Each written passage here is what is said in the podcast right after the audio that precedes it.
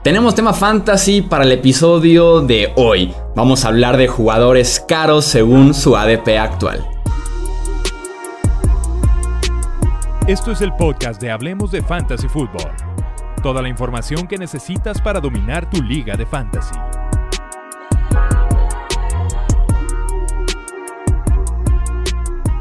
¿Qué tal amigos? ¿Cómo están? Bienvenidos a un episodio más del podcast de Hablemos de Fútbol. Yo soy Jesús Sánchez y estamos de manteles largos en este episodio porque es un pequeño especial de Fantasy Football justo cuando estamos entrando ya a la época de hacer nuestros drafts de Fantasy. Y porque además estoy muy bien acompañado por el, equipo completo, aquí el staff del podcast de Hablemos de Fantasy Football. Así es, si no sabían, tenemos un podcast y también redes sociales especializadas en fantasy fútbol. Y por eso estoy aquí muy bien acompañado para poderles presentar a este nuevo equipo y claro recomendarles todo su contenido que van a estar generando en el podcast de Hablemos de Fantasy Fútbol.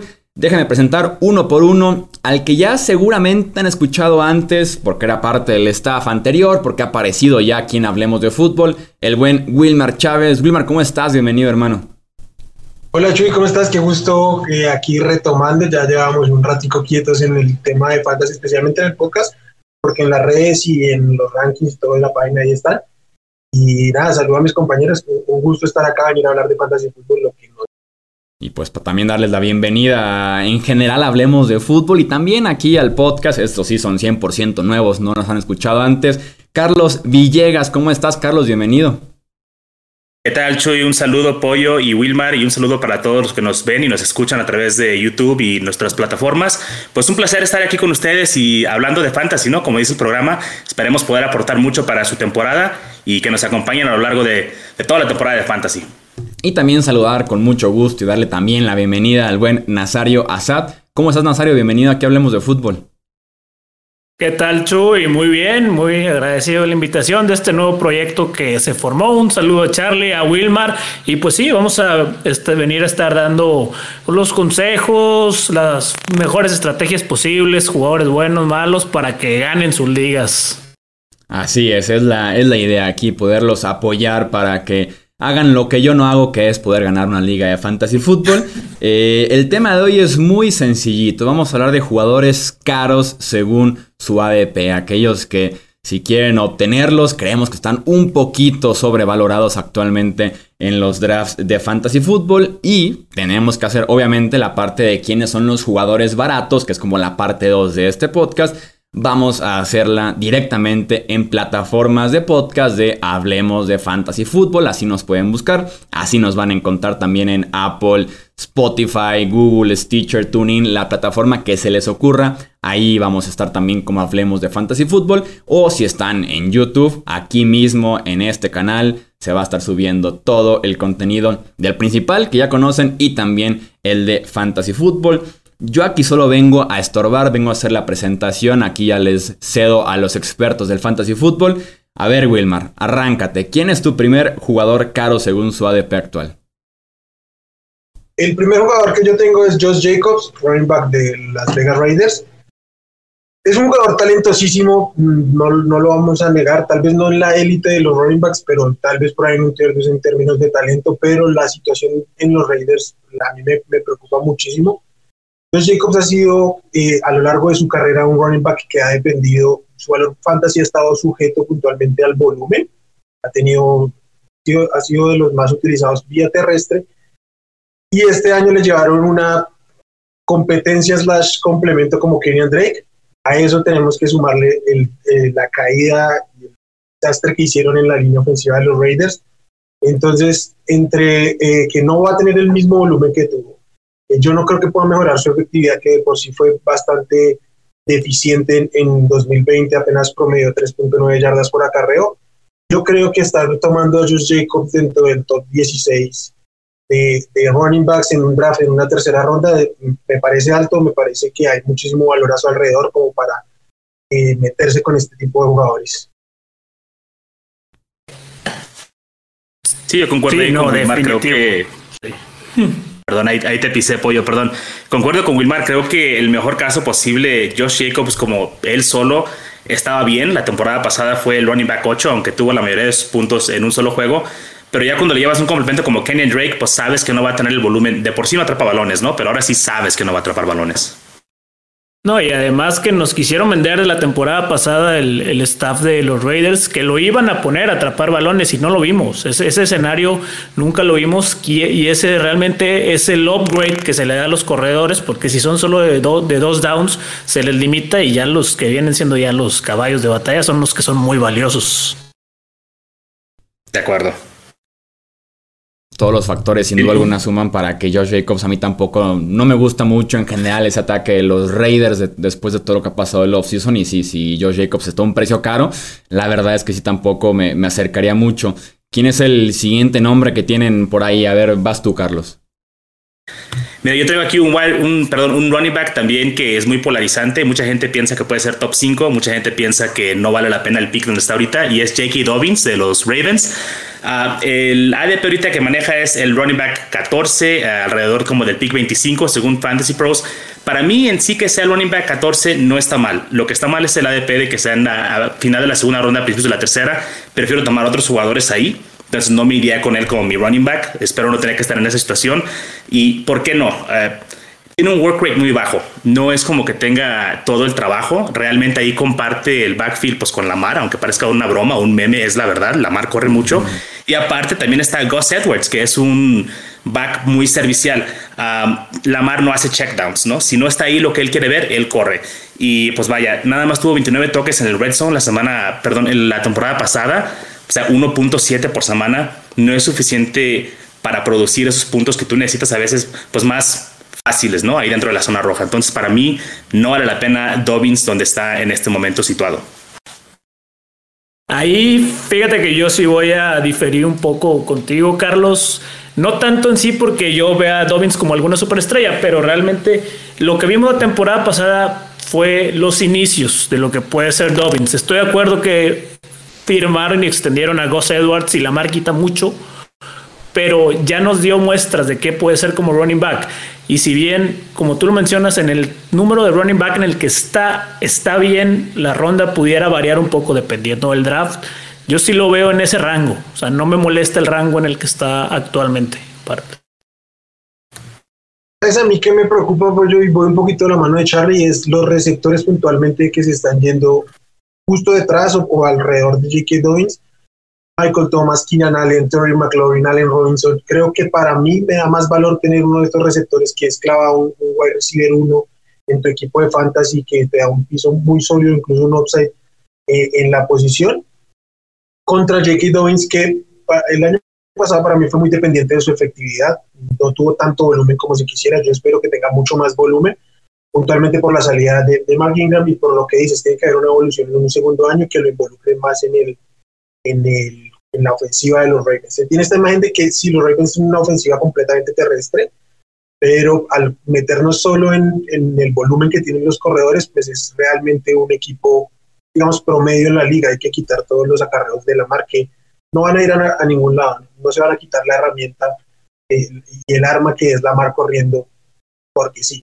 Entonces, va a aumentar el volumen, va a bajar su efectividad, lo que no va a cambiar son los targets y ahí es donde a mí me preocupa como el valor por lo que se está, por el costo de oportunidad de dejar pasar estos receptores los Creo que lo articulaste mejor tú que yo, Wilmar. O sea, no, no es en sí que sea el running back 14. O sea, creo que está perfectamente situado ahí. Es para mí el hecho de que puedo tomarme, como tú dices, un Keenan Allen, un Michael Thomas en la posición 25. Ese es para mí mi problema. No es Dobbins en sí, sí fue muy efectivo, pero sí me preocupa un poquito que no tenga la oportunidad, ¿no? Y para los que no conozcan el término de las oportunidades en el fantasy, pues es el los targets más los acarreos, ¿no? Es, los toques vienen siendo las recepciones, las oportunidades son los targets. Entonces, creo que no tiene suficiente oportunidad para poder uh, pues ser este running back sí un running back 2, pero no con el techo de un running back 1 medio o alto. Entonces, por eso no me gusta ir en esa posición. Bueno, y aprovechando un poco el argumento que estoy de acuerdo en eso que dijeron Wilmar y tú, quiero llevar al jugador que traigo yo ahora, que es de Andrew Swift, de los Detroit Lions. Que ah, está yendo. Esto. ya, es fuerte. Venimos con todo. Este, no, pero es que realmente de Andrew Swift se está yendo más o menos en el rango de J.K. Dobbins en ronda 3, como running back 15 y 16 Pero como lo mencionó Wilmar, es una ronda en la que está Keenan Allen, Terry McLaurin, Allen, Robinson y un jugador que está con una línea ofensiva rankeada lugar 15 a mediados de la liga, con todo y su pick de Penny Sewell, que es un talento generacional, en un equipo que está totalmente en reconstrucción, que se la va a pasar abajo del marcador y con un coreback nuevo como Jared Goff que no te garantiza nada y que aparte te traigan un corredor como Jabal Williams, que ya vimos en Green Bay todo lo que le quitó a Aaron Jones en su momento, eso no te da certeza ni de running back 2. Ok, ok. Pues mira, mi mamá, mi mamá, estaría muy orgullosa de mí porque hice mi tarea y vine preparado para refutar aquí el argumento con Swift. Uh, fíjate, promedió 4.6 yardas por acarreo, eh, solamente tuvo 500 yardas, lo sea, es un total muy bajo, pero tuvo 46 recepciones y 357 yardas en 57 targets. Tuvo 114 oportunidades, perdón, intentos de acarreo más 57 targets. Estamos hablando de como de 170 oportunidades. Si tú extrapolas a 300 oportunidades, ni siquiera toques, 300 oportunidades, estamos hablando de un corredor que te puede dar 1500 yardas y agrega de touchdowns. No estoy diciendo que va a tener 1500 yardas, pero fácilmente podría tener 1200, 6 touchdowns. Es de las pocas piezas que tiene esta ofensiva. Por eso a mí me gusta. Yo entiendo que podemos diferir porque, pues sí, generalmente no quieres jugadores fantasy de equipos malos, pero no es exclusivo que porque es un equipo malo no rindan. No, McCaffrey es el mejor ejemplo y a lo mejor es un poquito de outlier, pero es el mejor ejemplo de que puedes estar en un equipo malo y tener una buena temporada fantasy. No, estoy de acuerdo. Y el hecho de que mencionas lo de los targets por ahí es donde me preocupa lo de Jamal Williams, porque ya vimos que la habilidad de Jamal Williams en los, Packers precisamente era eso, mucho recibir los targets que Aaron, que Aaron Jones no se los daban en terceras oportunidades, y ese ya entras en una dinámica de un, de un running back por comité, que es en lo que Fantasy le queremos huir de todo. Sí, de acuerdo. Yo voy a aportar un par de datos más antes de, cerrar con el tema de, de Andrew Swift. Detroit es el equipo con más targets disponibles en la liga, 360 targets. Evidentemente no todos son de los running backs, pero una parte es de ahí. Y el, y el cuarto equipo con más acarreos disponibles, 243 acarreos disponibles. Por volumen, yo creo que de Andrés va a estar muy clavado como un running back 2 alto, aunque seguramente no va a ser tan efectivo como nos gustaría y como su talento podría este, uno preverlo. Pero en fantasy el volumen es el rey, mientras tengan volumen tienen oportunidad de producir, producir yardas, anotar seguramente no va a ser la especialidad de Detroit este año, pero pues alguien tiene que mover la bola ahí. Y fuera de TJ Hawkinson, de, TJ Hawkinson yo solo voy a de, de Si bien entiendo el tema de Jamal Williams, que me parece un corredor bastante más que competente, creo que va a ser un complemento, creo que va a ser un, muy buen dos ahí detrás, pero igual va a tener muchísimo volumen de Andrew Swift para, para considerar por, por donde se está yendo más o menos Yo me puedo imaginar, por lo menos por las declaraciones de Dan Campbell, por el estilo de juego que quiere instalar en Detroit y además por lo pobre que van a ser los wide receivers, me puedo imaginar a Detroit incluso perdiendo de todos modos corriendo la bola porque es para sentar las bases y porque esa es como que la mentalidad de Dan Campbell que es, hasta el momento nada más Dan Campbell la entiende y creo que en la temporada me la pudiera imaginar así. El cavernícola Dan Campbell. No, Chuy, y para complementar eso que mencionas, ya lo vimos la temporada pasada, James Robinson. Era un equipo malo, sin mariscal, que le alimentaron mucho el balón porque no había nadie más a quien dar el balón. Entonces la manera que mejor se podían defender era, hey, vamos a retener el balón dándoselo a nuestro corredor. Es lo más seguro que podemos hacer. Entonces, ah, algo que yo creo que hay que destacar también eh, tenemos aquí a lo mejor tres conceptos o tres personalidades muy diferentes, Wilmar Pollo y yo, podemos estar en desacuerdo y estar completamente bien. O sea, no hay un consenso, no hay una verdad absoluta, porque hay diferentes procesos y hay diferentes maneras de ver las cosas. el pollo tiene su manera de, de, analizarlo, yo tengo la mía, y los dos podemos estar completamente bien en el proceso. El resultado es el que va a, pues a, variar, pero no pasa nada con no estar de acuerdo todos siempre. Entonces ahí hay que más bien adaptarnos a qué es lo que nos sirve a nosotros como jugadores de fantasy y utilizarlo para nuestros equipos. Totalmente, y como dices también, hay un montón de estrategias de fantasy. Si algo nos ha permitido el fantasy es que puedes ganar de mil formas diferentes. Entonces nos da esa, esa maniobra para hacer los diferentes análisis. ¿Tenemos todavía otra ronda de nombres de cada uno? A ver, venga. Eh, esta vez me voy a ir con un receptor, el receptor de los Buccaneers, Mike, Dave, Mike, Mike Evans. Me encanta como receptor Mike Evans, creo que es de prácticamente de la élite de la liga, pero hay demasiadas armas en el, en el equipo. Eh, Mike Evans, Chris Godwin, eh, Antonio Brown, Rob Gronkowski, O.J. Howard, los corredores tienen tres corredores utilizables. Creo que el volumen no va a estar ahí, seguramente va a tener semanas muy explosivas y hoy por hoy se está yendo como el wide receiver 13 a principios de cuarta ronda. Yo de ninguna manera me, me llevaría a Mike Williams como mi wide receiver 13. Creo que va a tener una buena temporada, sí, pero no a este, a este costo. Eh, otra vez, dejando lo que hay que dejar pasar y otros receptores con mucho más upside que tienen más oportunidad, digamos, de terminar en el top 8, top 5 incluso que, que Mike Evans, yo no los dejaría pasar en su lugar. Estoy de acuerdo contigo, Wilmar. Es que el tema con Mike Evans realmente no es su calidad, porque su calidad como receptor es irrefutable, es impresionante. Pero en esta ofensiva con Brady se ha vuelto un, receptor que si no mete touchdown, ya te, te, dejó frita la semana. Tuvo incluso partidos la temporada pasada que eran dos touchdowns, dos yardas y dos pases. Y con eso. O sea, dependes de una eficiencia altísima que no se va, que no se repite tan fácilmente, menos en este caso se está convirtiendo como en un tight end, ¿no? Dependiente del touchdown. Y la verdad es que Tom Brady reparte bien el balón. Está recibiendo el 20% de los targets eh, Evans, el otro 20% Godwin, 20% los tight ends, 20% Antonio Brown. Entonces no es un alfa, no tiene el porcentaje de targets que tú quieres ver en tu wide receiver 1. Y por lo menos, por ejemplo, en Tampa Bay me intrigaría, Wilmer, el hecho de Antonio Brown. La temporada pasada llegó a mediados y se encendió para diciembre y en el Super Bowl con la relación que ya existe con Tom Brady, el verano completo, el que se hayan interesado en regresar ambas partes, por ahí pudiera ser un wide receiver bastante incómodo, creo yo, Antonio Brown, para Mike Evans y también para Chris Godwin. especialmente porque desde que estuvo Antonio Brown en el campo fue el wide receiver más buscado por Tom Brady. Todo lo que decías, ya tenían un conocimiento previo. Entonces, no estoy diciendo que se vaya a repetir que Antonio Brown eh, vaya a ser el líder de target del equipo, tampoco me sorprendería que sucediera. No, y que es al final del día, como lo mencionó Chuy, son los, los que trajo Brady. O sea, lo vimos en el Super Bowl. ¿Quiénes anotaron los touchdowns? Rob Gronkowski y Antonio Brown. Fue una forma de, de cierto modo, de Brady decir, yo los traje y los traje a esto. Entonces vamos a ver ya con una pretemporada completa, training camps, para ver si Antonio Brown en una de esas regresa a lo que conocíamos. Y es que tiene la ventaja porque pues la química con Tom Brady viviendo en la misma casa, pues nada, nada que ver, ¿no? Con la que tiene con Mike Evans y con Chris Godwin. Este, ¿qué otro nombre tienen? Eh, yo también traigo un wide receiver, uh, también ya eh, que está yendo muy alto en mi opinión, eh, ya está veterano también, igual que Mike Evans, y es Adam Thielen de los Vikings. Wide receiver 18, ADP de 46, estamos hablando de cuarta ronda. Uh, sí tuvo una gran temporada la temporada pasada, 74 recepciones, 900 yardas, 15 touchdowns. Esto fue lo que lo elevó tanto.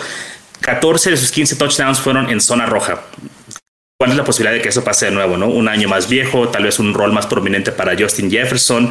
Entonces yo pienso que debe haber una regresión ahí, una regresión negativa.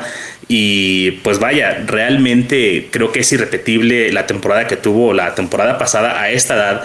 Ya vimos lo mejor de Thielen, ya la curva ya va para abajo. Entonces no me gusta para wide receiver 18. Hay wide receivers que están yendo una ronda después que me gustan mucho más que Adam Thielen. Entonces yo lo evitaría a toda costa. Estoy completamente de acuerdo. Tengo una serie, una serie problema, un serio problema con la cantidad de touchdowns que anotó este, Antile, 14 touchdowns menos de, y con menos de mil yardas. Estas, estas estadísticas sí o sí tienden a estabilizarse en la liga. Más o menos vas a estar anotando, o los receptores al menos van a estar anotando un touchdown cada 150, 165 yardas a lo mucho. Uh estuvo anotando este, touchdown en menos de, en menos de 80 yardas cada uno.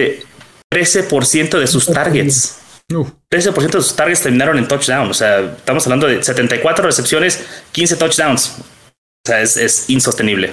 Y es que se volvió, se volvió realmente la red de seguridad de Kirk Cousins. Porque Justin Jefferson fue el jugador de los pases largos, las jugadas grandes, y el rol de Adam Thielen se cambió a ser realmente el go-to target en zona roja, como tú lo dijiste.